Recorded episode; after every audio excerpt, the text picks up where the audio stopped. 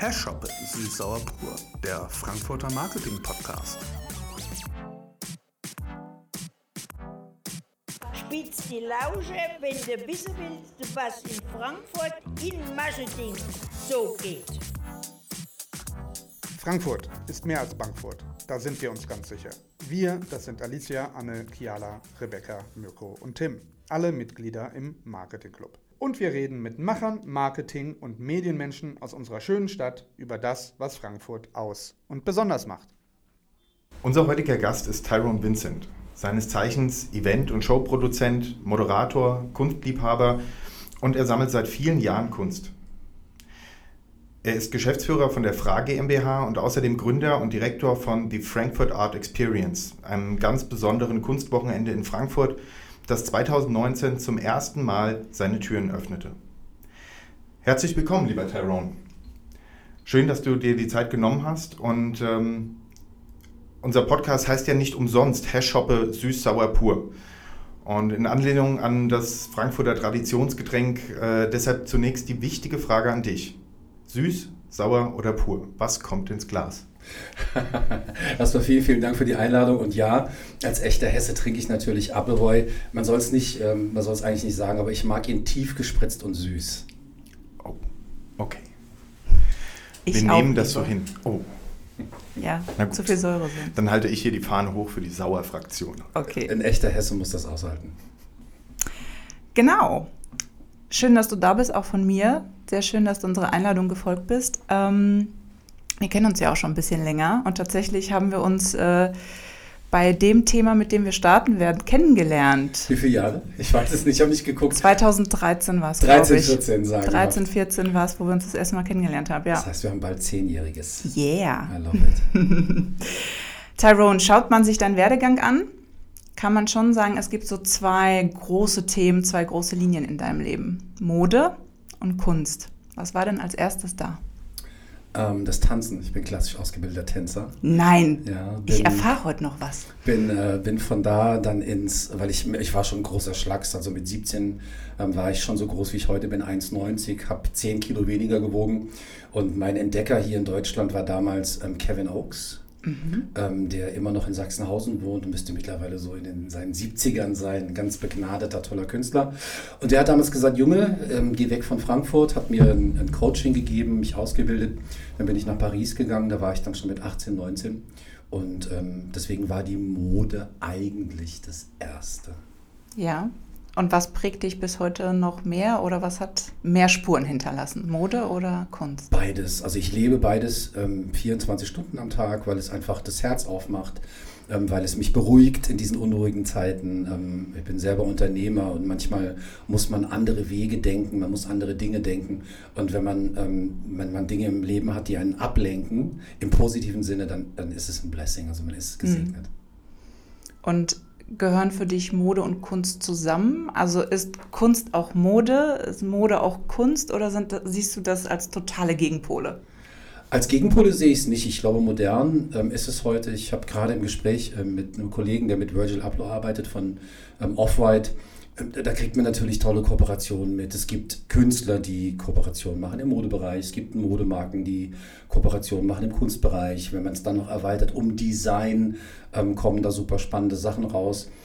Ich für mich sehe es getrennt, weil ich ähm, handwerklich anders arbeite. Also ich gehe mit den Themen, die ich ähm, betreue, wie die Frankfurt Art Experience, anders um, wie ich das mit Kunden und ähm, den emotionalisierten Event Experiences mache im Modebereich. Ich kann das in meinem Kopf nicht zusammenbauen, auch wenn ich als Person das natürlich vereine, aber es sind für mich unterschiedliche Targets. Und wie gehst du äh, an das Modethema dran oder wie, wie näherst du dich einem Thema für eine Fashion Show beispielsweise? Na, es gibt ja zwei, es gibt ja zwei Tyrones. Es gibt einmal den Tyrone, wie trägt er Privatmode? Und dann gibt es den Tyrone, wie interpretierst du für einen Kunden, eine Marke, einen Brand eine strategische Herangehensweise an die Philosophie einer Marke. Und das sind zwei grundverschiedene Sachen. Ähm, ich bin zum Beispiel, wenn ich arbeite, immer ein bisschen klassischer, dass ich die Kunden nicht so wahnsinnig nervös mache. Ähm, und äh, die Ideen sind aber dann das, was den, was den Sprengsatz bietet. Also wenn ähm, wir einen Kunden haben, der uns anruft und sagt, hier ist Budget XY, äh, wir haben diese Kampagne, wir wünschen uns ähm, äh, diese Anmutung, diese Emotionalität, dann ist es immer die Herangehensweise, dass das Erste, was passiert, ich versuche zu verstehen, in welcher emotionalen Welt die Marke zu Hause ist. Ist die düster, ist die freundlich, ist die hell, ist die Beach, ist die Berge, ist die Underground, ist die postapokalyptisch, ist sie präapokalyptisch, ähm, äh, ist sie architektonisch und über ähm, solche ähm, Begrifflichkeiten kann ich eine Musik gut ableiten und wenn ich eine Musik spüre, dann kann ich auf einmal anfangen, Bilder zu entwickeln. Und das ist ähm, für mich als Tänzer wahnsinnig wichtig, dass ich weiß, wie wirkt denn ein, ein Mantel, der geschnitten ist bis fünf Zentimeter über dem Boden, der kastige Schultern hat, ähm, der Unisex ist, wie wirkt er an einem schwarzen Menschen, an einem weißen Menschen, an einem Asiaten? Ähm, brauche ich eine robuste Bewegung? Brauche ich eine fließende Bewegung? Muss es ein Gehen sein? Kann es ein Stehen sein? Brauche ich ein sakrales Licht, warmes Licht, kaltes Licht? Ähm, arbeite ich mit Projektionen? Was sind Voraussetzungen, die der Kunde mitbringt, der dann einfach auch sagt, hier, ähm, wir wollen noch ähm, zur Marke ein bisschen was machen machen. So entsteht so ein, so ein segmentiertes Denken und ähm, ja, dann ist die Show auch fast äh, schon fertig. Fast schon fertig. Ja. Dann frage ich vielleicht jetzt eher den privaten Tyrone. Was Oh. kann Mode und was kann sie nicht aus deiner Sicht? Ähm, die Mode kann uns ein Gefühl für uns selbst geben. Ähm, ich bin witzigerweise, das wissen viele in meinem Umfeld, kein Fan von Fast Fashion. Äh, Wir haben ja momentan die Herausforderung, dass wir jedes ähm, Jahr fast in Deutschland vier Millionen, äh, vier, vier, ja doch vier Millionen Tonnen ähm, Wäsche äh, und Klamotten und Kleidung wegwerfen ähm, und insgesamt jedes Jahr 56 Millionen Tonnen produziert werden. Und für mich ist es viel, viel wichtiger, dass wir wieder ganzheitlich lernen, wie ergänze ich mich. Ich ergänze mich einmal über, den, über die Art und Weise, wie ich lebe, wie ich mich ernähre, wie ich Interaktion betreibe mit Menschen. Und ich kann mich natürlich auch definieren darüber, über das, was ich denke, was ich lerne, was ich erfahre. Und dann ist ein großer Teil der Personality eben auch, wie stelle ich mich dar. Und äh, da muss der Weg nicht immer Anzug oder, oder klassischerweise eine Jeans oder ein Denim sein, sondern ich kann versuchen, für mich einen Stil zu finden. Und das ist etwas, was ähm, in diesem Bereich einzigartig ist. Also, dass ich mit der Mode eigentlich unterstreichen kann, wer ich bin, wenn ich mir richtig Mühe gebe. Und gibst du dir immer Mühe? Nö. Dann bin ich beruhigt. Ja, es ist auch der Unterschied. Ich bin ja einen langen Weg gegangen. Ich hatte, hatte mal Outfits an, die sind, im Englischen sagt man restraining. Also, dass du, ähm, du weißt das ja, wenn ich einen Rock anhabe als Mann, ich bin 1,90, es ist ein Rick Owens-Teil für einen Mann entwickelt, aber in der Architektur nie so eng geschnitten, dass das, was mich begeistert an dem Kleidungsstück, ist nicht, dass die Leute schockiert sind, dass ein Mann einen Rock trägt, was wir ja aus anderen Kulturen kennen, afrikanische, indische und was auch immer. Das interessiert mich alles nicht. Aber was super spannend ist, dass diese Kleidungsstücke deine Körpererfahrung für dich selber verändern. Das finde ich noch viel, viel spannender, wie alles andere, was, was, was Kleidung macht, nur das Anziehen, sondern wie fühlt sich eine Wildseide auf der Haut an, ähm, wie fühlt sich ein Leinen auf der Haut an, ähm, wie fühlen sich Schnitte auf der Haut an. Also wenn man auf einmal merkt, der Körper, der Körper kriegt ein Bewusstsein durch das Kleidungsstück und das finde ich viel spannender. Und das kann man tatsächlich ähm, nicht mit, mit Mass-produced Fashion erreichen, sondern da muss man Wege gehen, wie man sich selbst erfährt und da muss man wirklich ins Thema einsteigen. Du bist jetzt seit gut 30 Jahren im Mode-Business. Zirkus? Zirkus, okay. Nennen wir es Zirkus. Ähm, wie hat sich in der Zeit deine Einstellung zu Mode, aber auch zu dem Business, was dahinter ist, verändert? Oder Ja. hat sie sich verändert? Ja, hat sich verändert. Ähm, Ich bin kommerzieller, also viel kommerzieller geworden und verstehe natürlich jetzt auch, ähm, welche Bedürfnisse Kunden haben, welche Bedürfnisse Marken haben, welche Bedürfnisse ich habe, ist noch viel wichtiger. Und ähm, das kann man nicht immer vereinen. Und was mir am Anfang wichtig war, also wirklich mich zu zelebrieren, das, das mache ich heute anders. Also ich äh, finde andere Ausdrucksformen, äh, mich zu zelebrieren. Ähm, Mode ist für mich tatsächlich nur noch eine Ergänzung. Heute ist mir Ernährung viel wichtiger. Mir, ist, mir ist die Art und Weise, wie ich schlafe, viel wichtiger. Ähm, das kann aber tatsächlich der, der, des Erwachsenwerdens geschuldet sein. Also ich würde nicht sagen, dass ich weniger Mode kaufe, aber ich, ich gehe viel bewusster mit den Themen um. Und das ist die wichtigste Veränderung. Ich konsumiere es nicht mehr, sondern ich nehme es bewusst wahr. Hat das einen Einfluss darauf, wie du das im Job übersetzt? Ja, Oder klar. Ist, ja. Also ähm, wenn ich an so einem Tisch sitze und das kann man sich am besten vorstellen, ein Kunde kommt, XYZ, ähm, es gibt Budgets, eine meiner größten Shows, die ich produziert habe, hatte ein Gesamtvolumen von 2,5 Millionen. Es war eine einzige Modenschau. Ähm, und das sind wirklich Kaliber. Und das, da gibt es dann noch eine Staffelung nach oben. Also das sind schon große Events. Und dann berät man den Kunden auch in der Außenwirkung. Äh, wenn du für so eine Show 40 Models buchst, äh, und da waren wir mit der Marke, über die ich jetzt gerade spreche, vor ähm, sechs Jahren schon so weit, dass wir gesagt haben, hey, äh, guck, dass du es so zusammenstellst, äh, wie, die, ähm, wie die Gesellschaft gerade sich verändert und äh, wie Einflüsse lauter werden. Ähm, das kann man auch im Styling, also wenn wir bei großen Shows ähm, arbeiten, ist ja nicht so, dass ich da rumlaufe und sage, hier, so wird es angezogen, sondern der Designer bringt das mit, was angezogen werden muss. Bei großen Marken sind es Design-Teams und dann gibt es jemanden, der das interpretieren muss, also so, so eine Art Kurator. Und das sind meistens Stylisten, da arbeiten wir mit hervorragenden Menschen. Ich habe gerade ein, ein, tolles Projekt gemacht, letzte Woche hier in Frankfurt und die interpretieren dann, die, die kitzeln die Marke so lange, bis das, was drinsteckt, auch wirklich rauskommt. Heißt aber auch beim Fitting und, und bei diesen Mechaniken, dass der Kunde, der die Kollektion gemacht hat, seine eigene Kollektion nochmal neu kennenlernt und besten, äh, bestenfalls so inspiriert wird, dass er sagt, oh mein Gott, wir sehen hier Sachen mit der eigenen Kollektion, das möchten wir aufnehmen, die Gedanken weitertragen und dann ist unser Job auch richtig gemacht. Jetzt kommt auch Mode nach Frankfurt, sage ich mal. Wir haben, wir wissen, wir warten darauf, dass die Fashion Week äh, in Frankfurt Einzug hält, sage ich mal. Die Frankfurt Fashion Week. Die Frankfurt Fashion Week. Week, Week, Week, Week, Week. Ähm, ich, du warst dir in unserem Vorgespräch, warst du eigentlich sehr eindeutig und ich war da überrascht. Ist Mode Thema in Frankfurt? Ja. Passt das zu der Stadt? Das war es schon viel länger. Also ähm, das, das gibt, gibt euch, auch den Zuhörern, vielleicht einen kleinen Einblick auch in die Art und Weise, wie mein Gehirn funktioniert. Wenn wir über so ein Thema sprechen, bin ich nicht in der Jetztzeit, sondern ich gehe drei, vier, fünf Jahrhunderte rückwärts. Und dann sind wir ähm, bei Frankfurt, bei einer super, super mächtigen Stadt.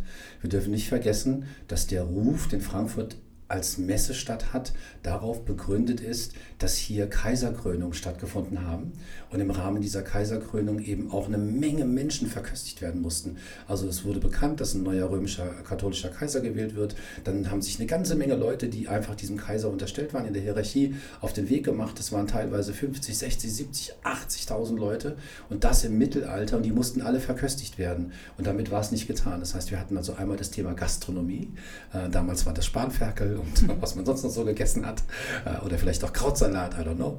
Ähm, dann hatten wir das Thema Hospitality. Also damals musste man sich schon Gedanken machen, wenn wir so viele Menschen unterbringen, wie, wie funktioniert das? Also mit Sanitär und allem drum und dran. Und darauf ist dieser Ruf, dieser wahnsinnig mächtige Ruf von Frankfurt begründet. Und dann ist die Brücke gar nicht so weit, weil damals gab es eben auch die, wie, wie, wie werde ich wahrgenommen? Es kommen eine Menge Gäste in die Stadt, wir haben eine Kaiserkrönung, es wird hier Business gemacht, es wurde Handel gemacht. Ähm, äh, wir, dürfen, wir dürfen nicht vergessen, dass viele, viele tolle ähm, Sachen in Frankfurt den Anfang genommen hat. Eine der größten monetären und künstlerischen Familien, die Rothschilds haben in Frankfurt begonnen. Das heißt also, die Kleidung war schon immer essentieller Begleiter von Business. Das ist sie bis heute. Und wird das die Fashion Week prägen, diese Denke? Naja, also ich gehe erstmal davon aus, ohne dass ich, ähm, dass ich das ähm, verraten könnte, weil ich es einfach nicht weiß, aber ich gehe erstmal davon aus, dass Frankfurt berechtigterweise das Thema Mode in, einer, ähm, in einem kommerziellen Umfeld denken muss, weil Frankfurt eben einfach erstmal ein Geschäfts- und Business-Standort ist. Und davon kann man verschiedene Erzählstränge ableiten. Ich glaube, ähm, dass es da auch spannende Nischen geben wird. Ich glaube, ein großes Thema wird Kommunikation, Information. Mhm.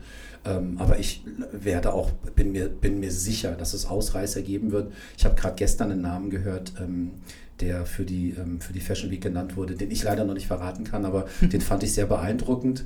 Ähm, ist eine tolle Designerin und wenn sie sich auf den Weg nach Frankfurt machen würde, dann wären wir alle überrascht und würden uns freuen. Aber wie gesagt, man darf nicht vergessen, das, was wir als Moden wahrnehmen, also diesen Zirkus, die sehr lauten Entwürfe, ob das die Gaultiers oder Lagerfels und wie sie alle heißen dieser Welt sind, ist die eine Seite. Es Mhm. arbeiten viel mehr Menschen in ruhigeren Bereichen, die sich auch anziehen müssen, die Begleitung brauchen für ähm, Freizeit, äh, wenn ich mit Kindern unterwegs bin. Also diese, dieser, dieser reine Fashion-Gedanke, ich trenne das immer so Mode und Fashion. Mode ist etwas, was man fürs Geschäft trägt und Fashion ist das, was ich in der Freizeit mache. Die haben beide Berechtigungen, sind aber nicht unbedingt miteinander verwandt. Und denkst du, die Fashion Week wird irgendwie auch so das Bild von außen, was man von Frankfurt gerne mal hat, verändern? Welches Bild hat man denn von außen? Naja, es sind ja schon ein bisschen so diese üblichen Stereotypen: Bankenstadt, Flughafen, Flughafen Bahnhofsviertel, ähm, Apfelkneip äh, Apfelweinkneipen. Ähm, dieses Celebrity-mäßiges verortet man ja doch immer schneller irgendwie nach, nach Berlin, warum auch immer. Ähm, wird es vielleicht irgendwie eine andere Note in die Stadt reinbringen?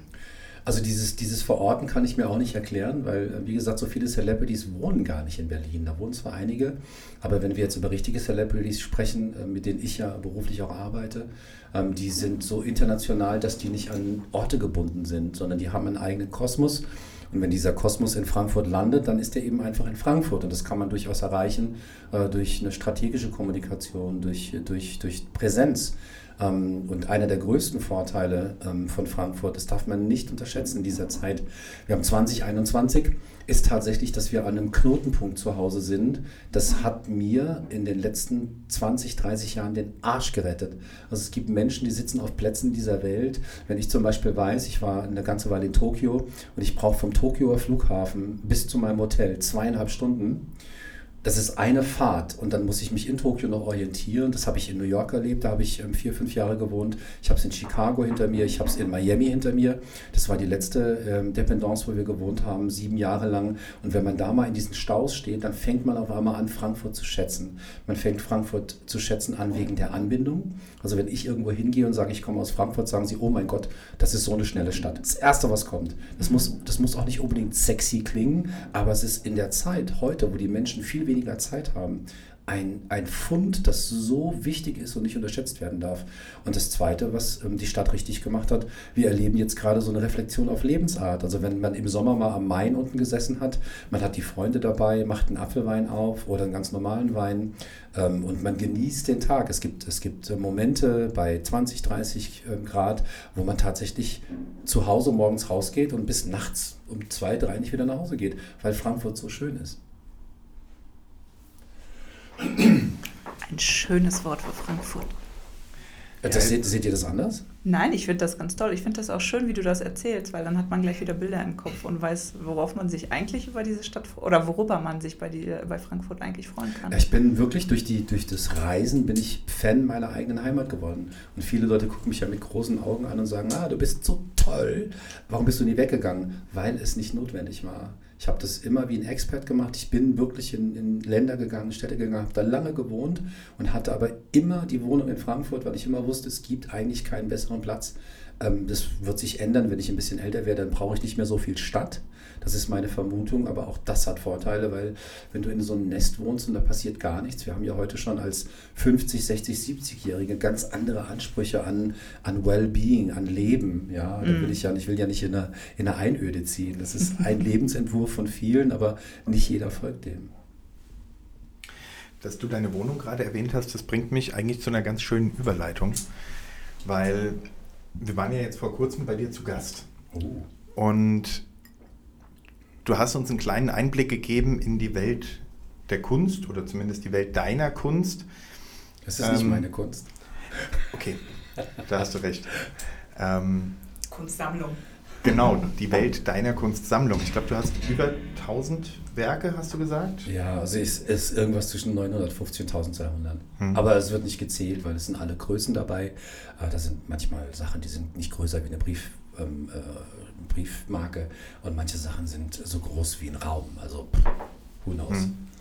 Ja, wir haben ja äh, das Glück gehabt, wir konnten einiges von deinen, äh, nicht von deinen Werken, von den Teilen deiner Sammlung äh, sehen und da war auf jeden Fall zu spüren, dass du, das hat man auch an deinen Erläuterungen zu den Kunstwerken gemerkt, dass du damit eine ganze Menge verbindest. Und ähm, mich würde interessieren, was, was bedeutet die Kunst und was bedeuten vor allem die Kunstwerke, die, die du bei dir hängen hast und die in deiner Sammlung sind? Was bedeuten die für dich? Das sind wie Hebel. Ne? Also wenn man Unternehmer ist, und ich bin Unternehmer in Frankfurt, dann kommt man manchmal auch an ratlose Situationen, weil man Entscheidungen fällen muss für seine Karriere, für seine Firma oder man hat einfach mal eine nicht so gute Phase oder man hat eine super gute Phase. Und ich habe festgestellt, dass mir diese Reflexion ähm, leichter fällt in Präsenz von Kunst. Ich weiß nicht, woran das liegt. Aus meiner Familie kommt es nicht. Wir sind eine relativ große Familie und die einzige Person, mit der ich dieses Hobby im weitesten Sinne teile, ist meine Tante, ähm, die früher gemalt hat. Also sie hat nochmal einen anderen Zugang dazu. Aber für mich ist es wie, wenn ich mit kleinen Kraftwerken lebe. Ich werde aufgeladen, ich bin weniger ängstlich, weil ähm, man niemals vergessen darf, die Kunstarbeiten, die wir sehen, sind Lösungsansätze von Menschen, die sich eine nicht notwendige Aufgabe gesetzt haben. Und das erinnert mich im Arbeitsleben immer daran, dass vielleicht vieles nicht unmöglich ist. Ich bin kein Fan davon, immer zu denken, größer ist besser, sondern ich bin ein Fan von der Raffinesse, die manchmal in diesen Lösungen liegt. Weil Kunstwerke sind ja nichts anderes wie gestellte Aufgaben, die ganz raffinierte Lösungen anbieten. Und da gibt es eine ganze Menge. Du hast gerade deine Tante erwähnt, die gemalt hat. Malst du auch selber? Überhaupt gar nicht. Vielleicht neben beim Telefonieren ein Doodle. Die sind auch immer einigermaßen hässlich und deswegen wandern sie meistens in Blitzgeschwindigkeit in den Müll. es gibt, also ich kann mich nicht an irgendeine Zeichnung von mir erinnern, die ich jemals aufgehoben hätte. Okay, haben wir was gemeinsam. Anders als beim Abfahren. Du dudelst auch? nee, aber ich kann überhaupt nicht malen. Also die erste Zeichnung würde direkt im Müll landen. Ähm, das, ist, das ist so auch nicht richtig, weil, wie gesagt, ich gebe mir keine Mühe anzufangen zu malen. Natürlich kann ich, wenn ich mich jetzt hinsetze, male ich wahrscheinlich eine Figur anders, wie du das malst, weil ich einfach öfter Kunst sehe. Und dann habe ich natürlich Menschen um mich herum, die, die, mir erklären, was, wie funktioniert Perspektive und warum ist Licht und Schatten so wichtig. Also wenn wir uns beide hinsetzen, könnten wir in circa acht Stunden eine passable Person zeichnen, bin ich mir ganz sicher. Ich will okay, nicht. Haben wir doch mal ein Experiment, was wir machen können. Bin ich Wird dann gepostet. Definitiv. Ähm, wir haben es am Anfang schon erwähnt, du bist ja ähm, Gründer und Direktor von The Frankfurt Art Experience. Ja. 2019 hat die zum ersten Mal stattgefunden. Ähm, was ist denn das Besondere daran und wo unterscheidet sich das Event vielleicht von vermeintlich vergleichbaren Kunstevents? Spannend. Ähm, also erstens, äh, wir haben vorhin darüber gesprochen, dass Frankfurt eine Wahrnehmung hat zum Thema Mobilität, ähm, Finanzwirtschaft, ähm, und diese Geschichten. Und was mich immer, was, was, was mir nicht gereicht hat, ähm, war tatsächlich, dass ich immer so das Gefühl hatte, es wurde was vergessen. Wir haben zwar eine Menge Kunstinstitutionen in Frankfurt, glaube, wir sind mittlerweile bei 28 oder 29 Museen, wenn äh, mich das nicht recht täuscht.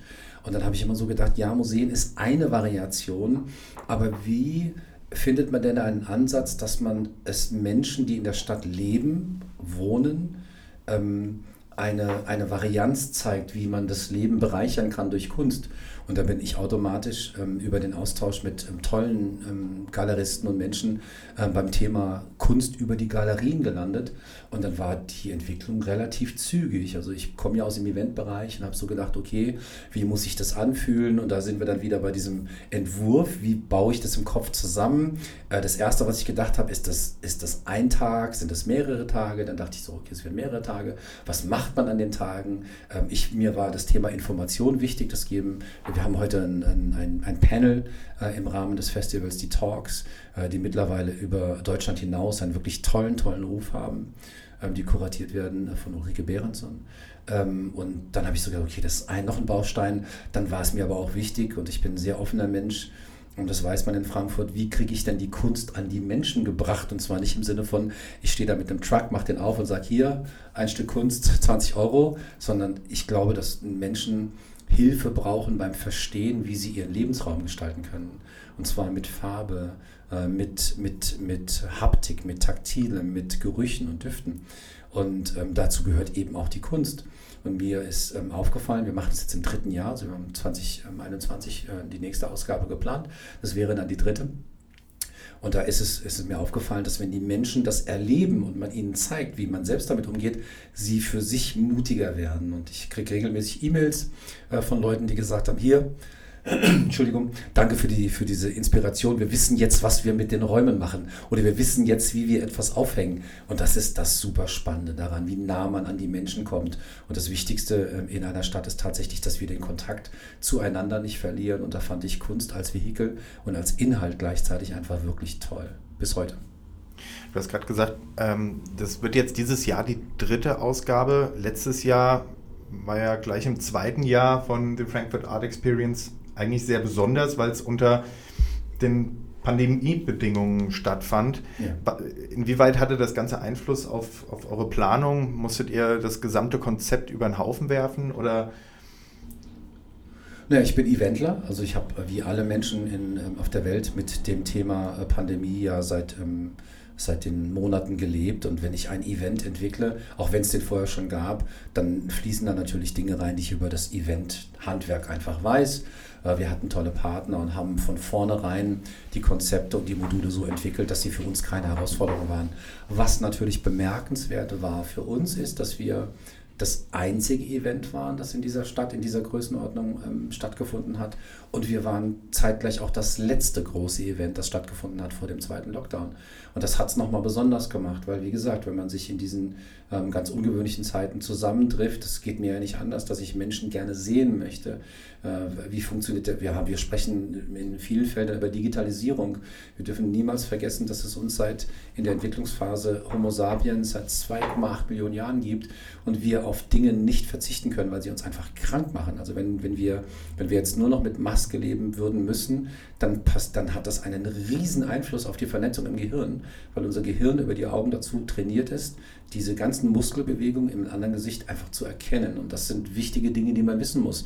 Und die sind auch wichtig in Bezug auf, wie gestaltet sich Leben in einer Stadt. Und wenn wir mit dem Festival der Frankfurt Art Experience da einen kleinen Beitrag, einen kleinen Hebel liefern konnten zum Austausch, zum Erkennen, dann ist das, äh, war das, dann ist das, dann ist das toll. Also ich freue mich da jedes Mal drüber.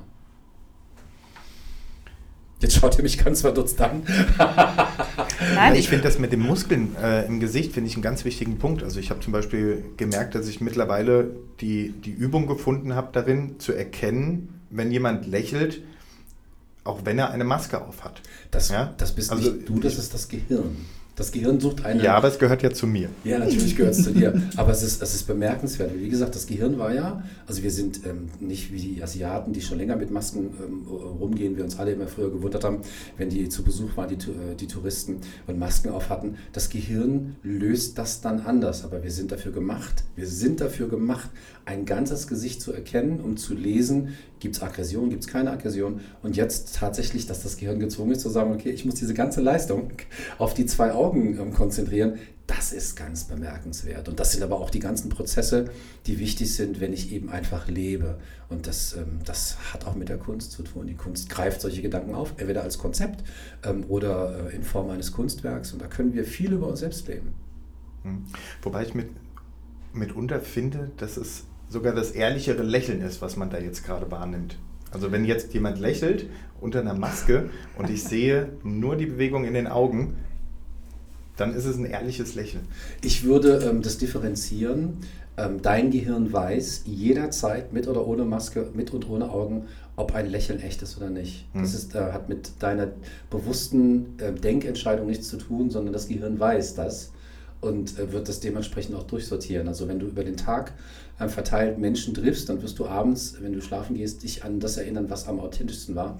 Und dann wird dir dein Gehirn sagen, hier, du hast doch heute Morgen die Uschi getroffen, das war aber schön. Und dann dieses Das war aber schön ist dann daran verankert, dass du hier eine besondere Emotion erfahren hast. Und es kann tatsächlich sein, die Authentizität des Gefühls. Und dann wird es dann, das wird super spannend. Mhm. Dazu gibt es auch künstlerische Arbeiten.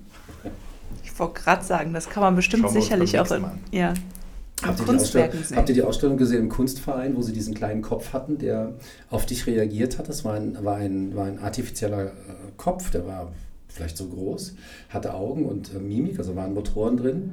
Und wenn du auf diesen Kopf zugegangen bist, dann hat der mit dir interagiert. Das war für mich eine der, der, eines der Highlights aus dem Jahr 2020, aber das habe ich noch nie gesehen. Es war erschütternd, weil du einfach, weil die, diese Motorik und diese Mimik tatsächlich dich das, das hat dein Gehirn gefordert. Mhm. Weil du, du bist dann in dem Moment gewillt, darauf zuzugehen, wie wir auf, auf Menschen zugehen, auf Organismen zugehen. Und wir wussten, du weißt aber gleichzeitig, das, ist, das war ein riesengroßer Kasten und da guckte nur dieses Ding aus. Du hast die Motoren gehört und das, was du gesehen hast, war aber komplett anders. Also es war verrückt. Ganz verrückt. Werfen wir nochmal Kunst und Mode zusammen. Wenn du Frankfurt mit einem Kunstwerk in Verbindung bringen müsstest. Mhm. Oder mit einem Kleidungsstück. Mhm. Was wäre das jeweils? Also eins der schönsten Kunstwerke äh, bis heute ist der Hammering Man an der Messe. Ist ein, ist ein ganz, ganz, ganz tolles Kunstwerk. Ich hätte fast mal die Chance gehabt, einen der Entwürfe der Figuren zu kaufen. Und ähm, das steht für die Betriebsamkeit der Stadt, für die Arbeiter der Stadt. Und das finde ich bemerkenswert. Darüber hinaus gibt es natürlich eine ganze, ganze Menge Kunst, die man sich im, ähm, im öffentlichen Stadtgebiet erwandern kann. Und zum Thema Mode kann ich tatsächlich nur sagen, für die Frau wäre es das zweiteilige Kostüm und für den Herrn wäre es ein gut sitzender, gut geschnittener Anzug, bitte in gutem Material und guten Schuhen. Also ganz Business. Ganz Business. Frankfurt ist eine Das Business. ist Frankfurt. Das ist Frankfurt. Ja. Wenn du dir, ich meine, du hast schon viele große Shows produziert.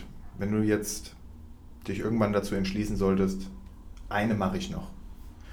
Was müsste die mitbringen? Also welcher, ähm, Das, das, welcher, ich habe die Frage verstanden. Das sage, das sage ich jedes Mal. Die eine mache ich noch. das, ja, also, aber gibt es eine Marke, die noch, Nee. die noch fehlt? Gibt Nee. es ähm, einen Ort, an dem du noch gerne noch mal eine Show machen würdest? Oder eine Art von Ort? nee. also was, mir, was mir bis heute nicht gelungen ist, ähm, ich bin Fan von Kirchen und zwar von dem Licht in Kirchen. Gerade wenn man in eine Kirche geht, ähm, ich habe eine besucht in, äh, in äh, Lviv, ähm, in, ähm, das ist nicht Kasachstan, Ukraine.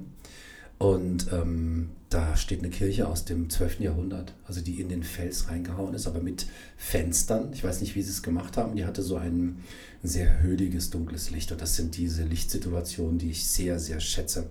Also viele der Lichter, die ich mache, auch in modernen Shows, da mussten schon viele Marken durch, sind eher etwas reduziert, puristisch, düster. Und das kommt tatsächlich daher, dass ich immer diesen Lichtgedanken mitnehme. Aber an Shows habe ich so viel produziert. Ich habe jetzt keine, wie sagt man, so eine Bucketlist, wo man sagt, jetzt noch Lagerfeld und lalala. Man muss auch immer unterscheiden. Klar kann ich mich entscheiden, aufgrund meines Ranges, äh, mich für so eine Show zu bewerben, aber dann bin ich tatsächlich der reine Showproduzent.